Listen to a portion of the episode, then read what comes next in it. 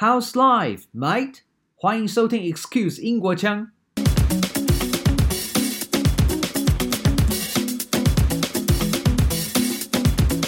今天要跟大家分享的是如何在职场上写一封正确的 email。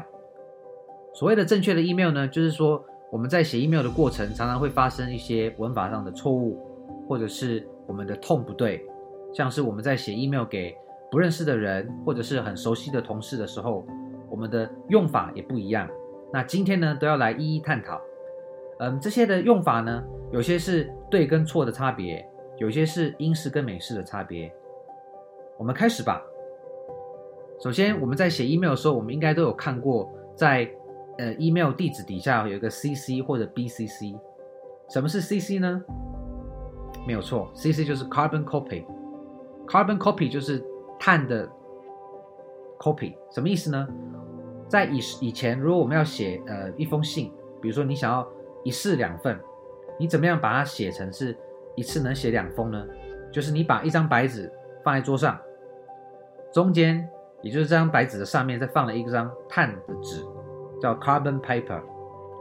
这张 carbon paper 的上面再放一张你准备要写在上面的白纸，也就是两张白纸中间夹了一张碳的纸，然后你书写在最上面那张白纸。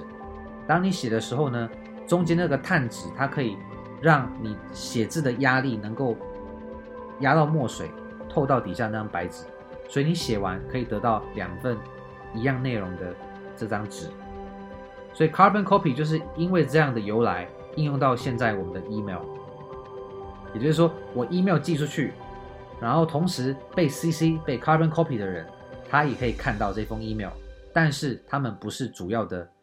信件接收者，那你会说哦，那 BCC 呢？BCC 的功能就是被 BCC 的人，他也可以看到这封 email。不过其他人，也就是 CC 跟收件者，他是看不到 BCC 的这些人，所以就是 blind carbon copy。这些被 BCC 的，他是属于等于是说大家是看不到他的 blind。我们在写 email 内容呢，我们一般会遇到什么？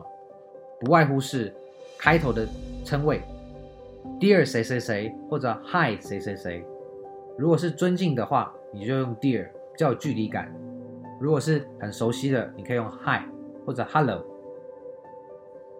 那在写内文呢，我相信大家都会写不一样的内文。比如说，你想要表达，嗯，希望大家做什么，或者你想要表达的是，呃，消息的宣布，或甚至你只是单纯想要，呃，跟大家问。能不能做点什么事情？各有各的内容。今天要提的呢，就是一些大家常出现的，呃，你可以说是错误也好，或者也可以说是不确定的用法。我们今天都要提出来跟大家分析一下。那里面的内容呢，大部分都是英式跟美式都可以接受，当然有少部分是英式能接受，美式又是用不同的方式。首先，practice，我们来听 practice 这个字，练习。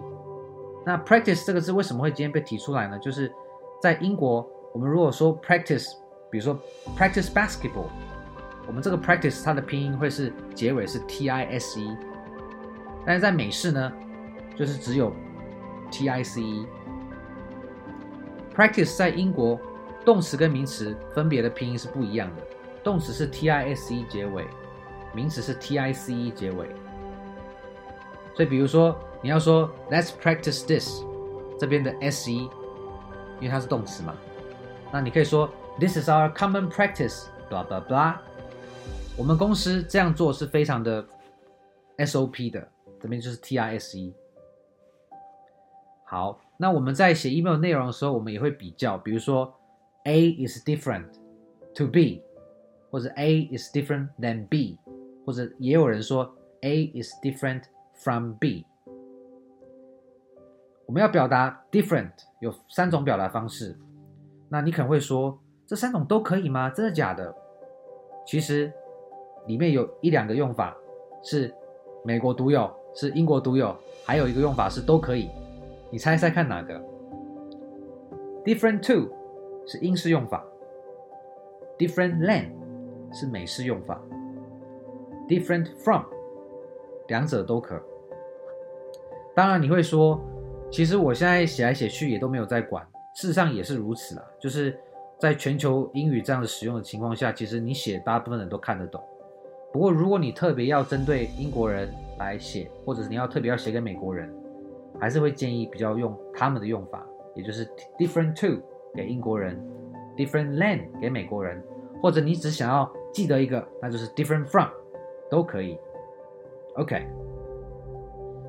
另外，我们在 email 里面也常会请收件人来填写表格，比如说我们有一个附件，你可以说 Please fill in the form attached。注意听这边的 fill in 是英式用法，那美国会说 Please fill out the form attached。fill in 跟 fill out 是英美的差别，这边也可以跟大家来分享，注意一下。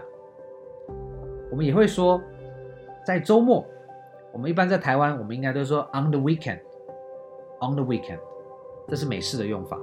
在英国呢，他们说 at the weekend，at the weekend，这也是一个很平常，但是他们美国跟英国的用法是不一样的地方，大家可以留意一下哦。好，接下来有几个用法呢，是呃台湾蛮常看到的错误，那。大家可以来看一下，这是不是也容易让人搞混呢？首先，我们在说效果 （effect） 的时候，我自己是看到好几次是有人会拼成 a f f e c t（effect），它是影响的意思，它是一个动词。因为这两个拼音真的只差一个字母，所以还蛮容易被人搞混的。不过大家要注意，就是这两个意思真的蛮不一样的。你可以说。This sound effect，这个音效，这边就绝对会是 e f f c t e c t。那你可以说 This affected a lot，这个影响很大。那这绝对就会是 a f f e c t。OK。还有另外一个非常常用到的，也是偶尔会看到有人写错的，就是 every day，每一天。Every day，如果你要当时间副词，比如说。We go to the office every day. Every day 这边会是两个字，每一天。但是如果你说等一下，every day 是一个字，应该也对，它是也是一个用法。但是当它们变 every day 一个字的时候，它表示的是每一天的。你可以说，Going jogging is our everyday activity. 去慢跑是我们每一天的活动。这边的 every day 就是形容词，它当然可以变成是一个字。OK。另外还有一个比较少人犯的错，不过这也是偶尔会听到的，就是 maybe。如果它是一个字叫做 maybe，它就是也许的意思嘛，perhaps。但是有时候你在写 email 的时候，如果你把它分开变成 m a y 跟 b e，maybe。它就变成是不同的意思喽，而且这边就会写错了，它就是可能是怎么样。当然，这个应该比较少人会犯错，不过 maybe 它一个字跟 maybe 刚好都有不同的意思，所以大家也可以留意一下。好，那再来一个，这个算是比较口语的用法，嗯，其实写在 email 里面它是不对的，就是 myself，myself 它写是没有错，因为。它本身就是一个反身代名词。I myself am a teacher，或者 I eat dinner myself，我自己吃晚餐，这都没有错，可以写在 email。不过呢，如果你要表达的是，比如说莎拉跟你今晚要去哪里，你会说 Sarah and I are going to 哪里？但是有些人会写。Myself and Sarah，或者 Sarah and myself，这在 email 里面就不对了，因为反身代名词它是不能取代一般的主词，所以 myself 它可以是摆在后面，它可以是摆在主词马上后面也可以，可它不可以变成是主词来讲 myself 怎么样。同理，him、his、himself、herself。也都一样道理。好，下一个呢？如果我们在 email 里面要表达持续不断的，一直都一直都继续的，我们一般会说 continue，我们还是会说 continuous 呢？这两个字如果用形容词直翻都是继续的，但是它在频率上面是不一样。我们直接听例句 ：Her leg pain was continual the past week, but has become continuous today. She must be going to see a medical consultant. 她的脚痛在过去一周是持续的，偶尔痛一下，偶尔痛一下，可能几分钟痛一次。但是呢，在今天她的疼痛变成是一直持续不断，也就是二十四小时都在痛。She must be going to see a medical consultant. 他必须要去看医生的。在这边一个例句用两个字来表达他们两个字在意义上的差别。应该蛮清楚的吧？Continue 就是指持续，但是它的持续是中间会有间断，它可能间断十分钟，可能间断几个小时，但是它痛又会再回来。可是你如果说 continuous，它就是 non-stop，它就是一直疼，一直痛。好，我们在 email 表达里面，我们常常也会，呃，你自己写你自己的论点，写完你会说推论。或者说别人的一段话，你可以写这个暗示的怎么样？我们很常听到两个字会被混淆使用，就是 imply 跟 infer。imply 跟 infer，它在拼音上面有点像，imply 是 i m p l y，它是暗示的意思 ；infer i n f e r，推论的意思。我们直接来听例句。我们先用 imply 暗示来当例句。The Prime Minister implies that the pandemic is harder to control by saying the death toll has risen continually。首相暗示这个疫情现在更难被控制了。那他怎么样暗示呢？By saying the death toll has risen continually。 他借由告诉大家死亡人数持续上升，也就是说。首相他不想要直接告诉大家这个疫情已经无法控制了，那他用的方法是，他告诉大家死亡人数上升是持续不断的，他秀出这些数据，也就是他是让听众自己来发现，其实他已经有暗示这样子讯息的状况。OK，好，那我们再来听 infer 推论它的例句，We can infer from the lockdown。That this nation cannot control the spread of the virus effectively。我们可以推论，从这个封城，这个国家现在无法控制病毒扩散，它没有办法有效的控制这个病毒的扩散。所以 infer 呢，它往往是根据你所接触到的一件事情，这件事情发生，你因为它的现象，你推论出什么来？所以 infer，我们 infer 是因为我们得到了一些讯息，所以我们推论。那刚刚的 imply 呢，是某一件事情它有一些征兆，然后它有形无形，好像在暗示一件事情。OK，所以分得出暗示跟推论的差别吧，imply 跟 infer。好的，下一个其实也跟我们这个例子有一点相似，不过它有点不同。如果你查字典，你可能会得到这两个字的意思是差不多的，可是其实它还是很细微的差异，就是 convince 跟 persuade，convince and persuade，直翻应该会翻成说服吧。来，我们直接听例句：He convinced his boss of promotion by showing how much money he has brought in for his firm。他说服他老板想要。晋升，想要 promotion，他怎么这么做呢？他秀给他，他秀给他老板看，说他为这公司赚了多少钱。He convinced his boss。这边用 convince 不是用 persuade。然后我们直接听下一个例句：persuade。Tony persuaded his mom into buying him another toy by promising he would clean his room every other day。Tony 说服他妈妈去买给他另一个玩具。那他怎么说服呢？他借由答应他会每两天清一次他的房间。Convince 老板，他是借由秀给他老板看，我也公司赚了多少钱。Convince 它的差异在于，它是秀出一些证据，他拿出一些具体的事实来说服人。Persuade 他的说服呢，往往是不管你用什么方法说服，你可能是苦苦哀求，你可能是感动等等的。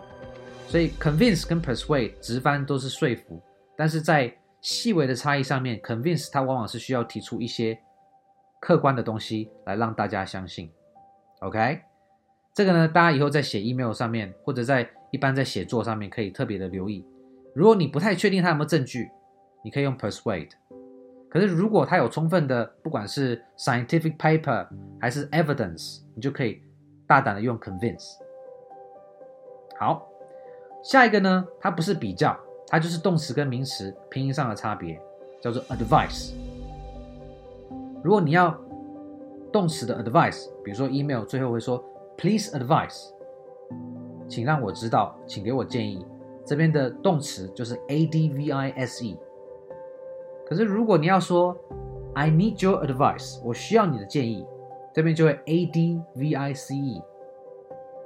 那你会说，哎，可不可以两个建议呢？Two advices，这是错误的。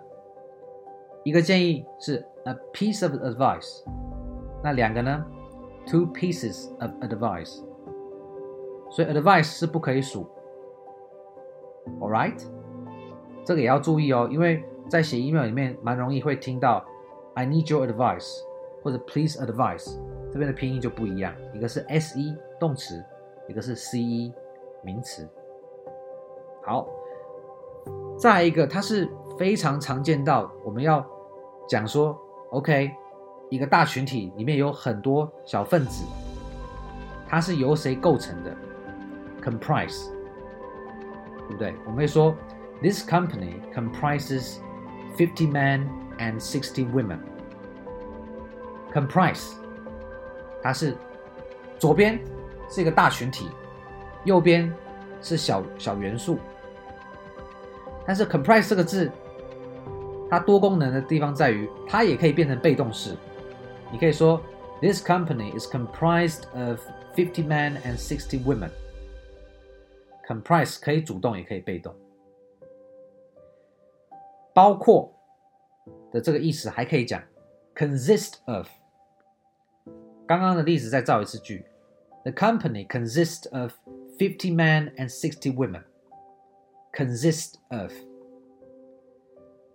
同样呢，你还可以用另外一种说法：The company is made up of fifty men and sixty women。Be made up of， 由什么为由什么构成？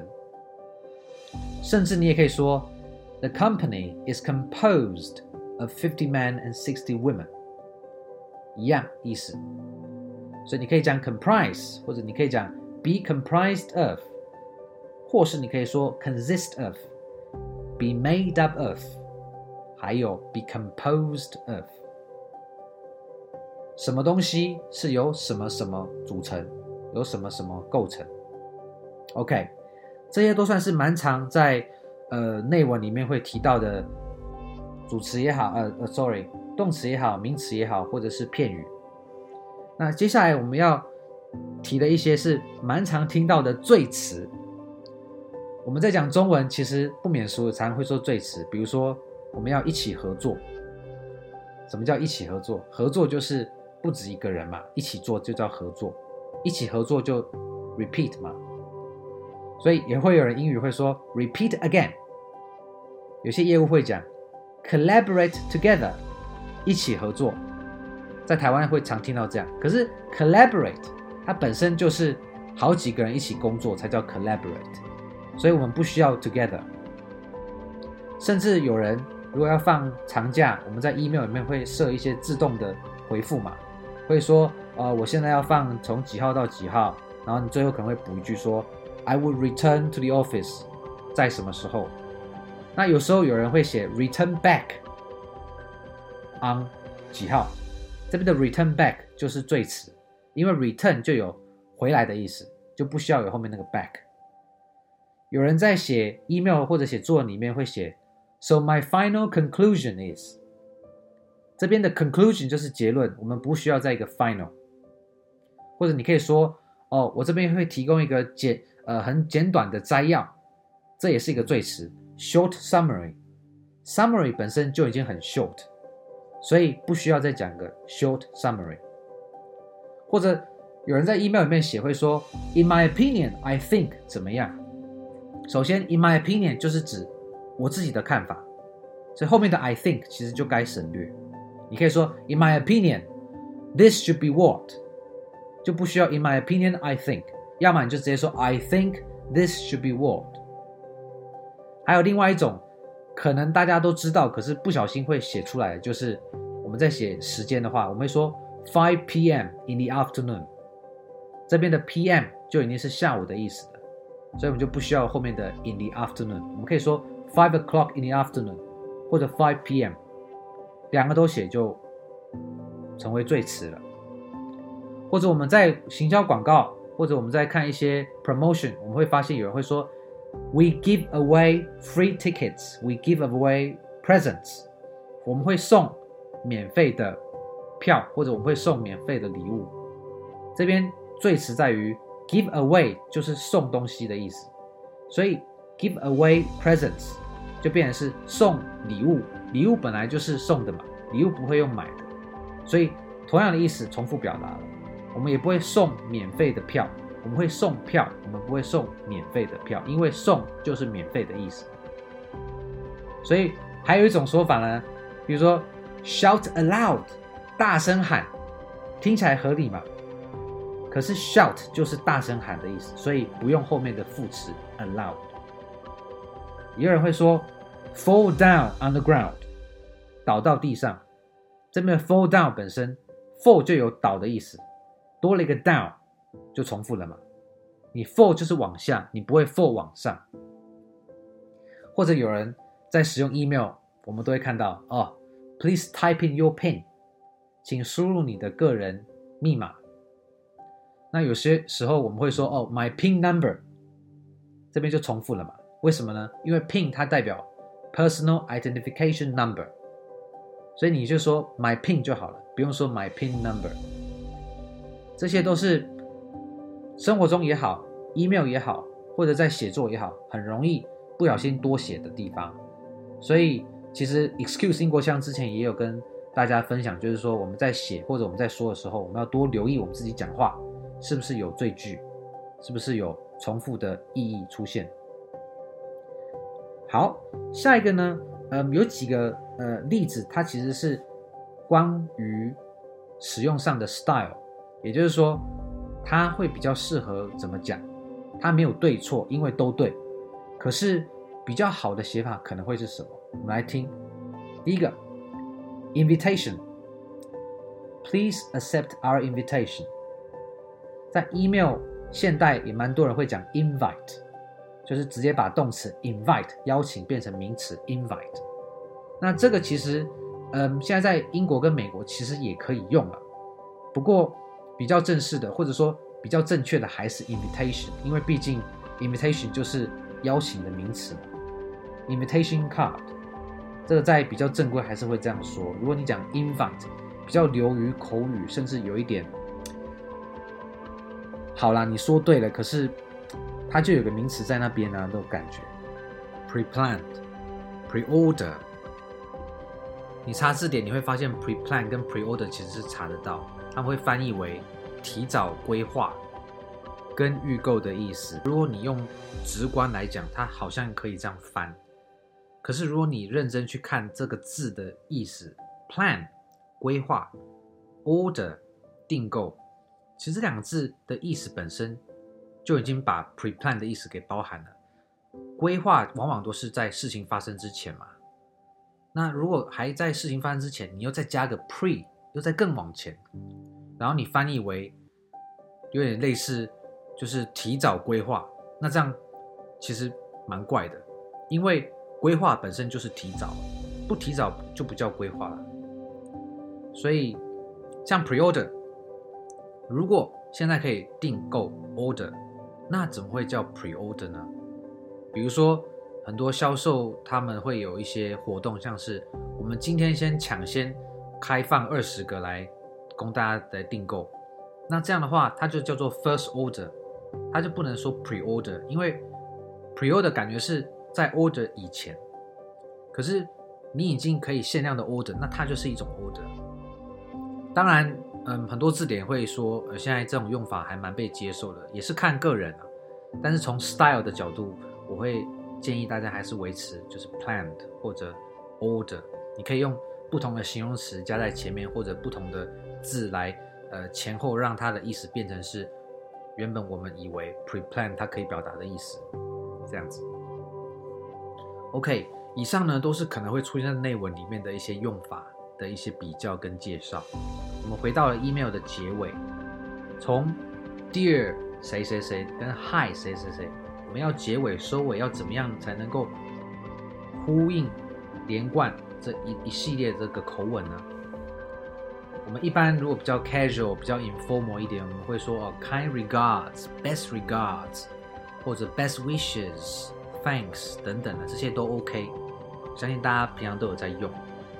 不过这边可以特别提一个，来让大家知道它的那个痛调。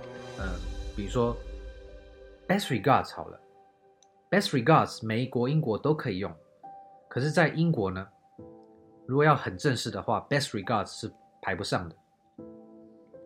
那在美国呢，best regards，它还算是蛮正式的。所以如果像是在嗯申请一个工作啊，或者在签一些合约正式的文件，在美国你讲 best regards 是还可以被接受。但是在英国，我们就要用以下准备要介绍的。当你在英国用法里面最正式的两种，就是 yours faithfully 跟 yours sincerely。那这两个，可能大家在以前，嗯，国高中念书的时候，可能老师也教过，就是 faithfully 啊，或者是 sincerely。那那个其实跟我们这边要讲的是有点不一样的。那我们以前学的那个 faithfully 还是 sincerely，其实都是在美式有用到。那我们待会会讲。我们先讲英式怎么说。如果你开头是 Dear Sir and Madam。那结尾你就要接 yours faithfully，也就是说，如果你开头有提先生或女士，就是你没有提到他人的名字，你结尾就要用 yours faithfully 来表达这个收尾。但如果你开头的敬语是 Dear Mr. Thompson 或者 Dear Mrs. Jennifer，你在结尾你就必须要搭配 yours sincerely。OK，再给你一个完整的比较。如果你是敬爱的先生或女士，你结尾叫 Yours faithfully。那如果你开头是敬爱的某某某先生、某某某女士这种直接表明的，你结尾叫 Yours sincerely。所以你看这两个字 faithfully 跟 sincerely 前面都有一个 Yours。好，刚刚有提到说我们在国高中的时候有讲到的 sincerely 或者 faithfully。其实它是用在美式，接下来讲的就是美式。美国会说 sincerely 或者 sincerely yours，这两种都可以讲，在美国是非常正式的时候才会用到。那你会说，哎，那跟英国来比较的话，美国这两种搭配的这个 dear 还是怎么样？需要搭配吗？不用，只要在美国，你 dear sir or madam 或者 dear 谁谁谁。你都可以加 sincerely 或者 sincerely yours，不用像英国一样这么讲究。Dear Sir or Madam，你就一定要加 yours faithfully，或者 Dear Mr. Thompson，你就要加 yours sincerely。OK，希望还不会太复杂，但是每个国家都有它不同的习惯，还有他们认为正式需要到哪一个程度的差别。所以今天呢，这 email 就是用。开头、内文跟结尾，来跟大家分享一封英式的 email 可以怎么写，正式的跟非正式的可以怎么写，还有美式的又有什么差别？那当然，这边并不是把所有 email 要怎么写都详细的包罗在里面，只是把一些很容易注意到的一些差别，或者是一些容易犯错的地方，来提出来跟大家分享，希望有帮助到大家。All right，如果你觉得有学到东西，你可以加入我开的脸书讨论社团跟 IG Excuse 英国腔，在 Podcast 提到的内容，我都会放在脸书或 IG 哦。欢迎订阅 Excuse 英国腔，收听一周两次实用好玩英语内容和英国新鲜事的分享。我们下次聊，Cheers Bye.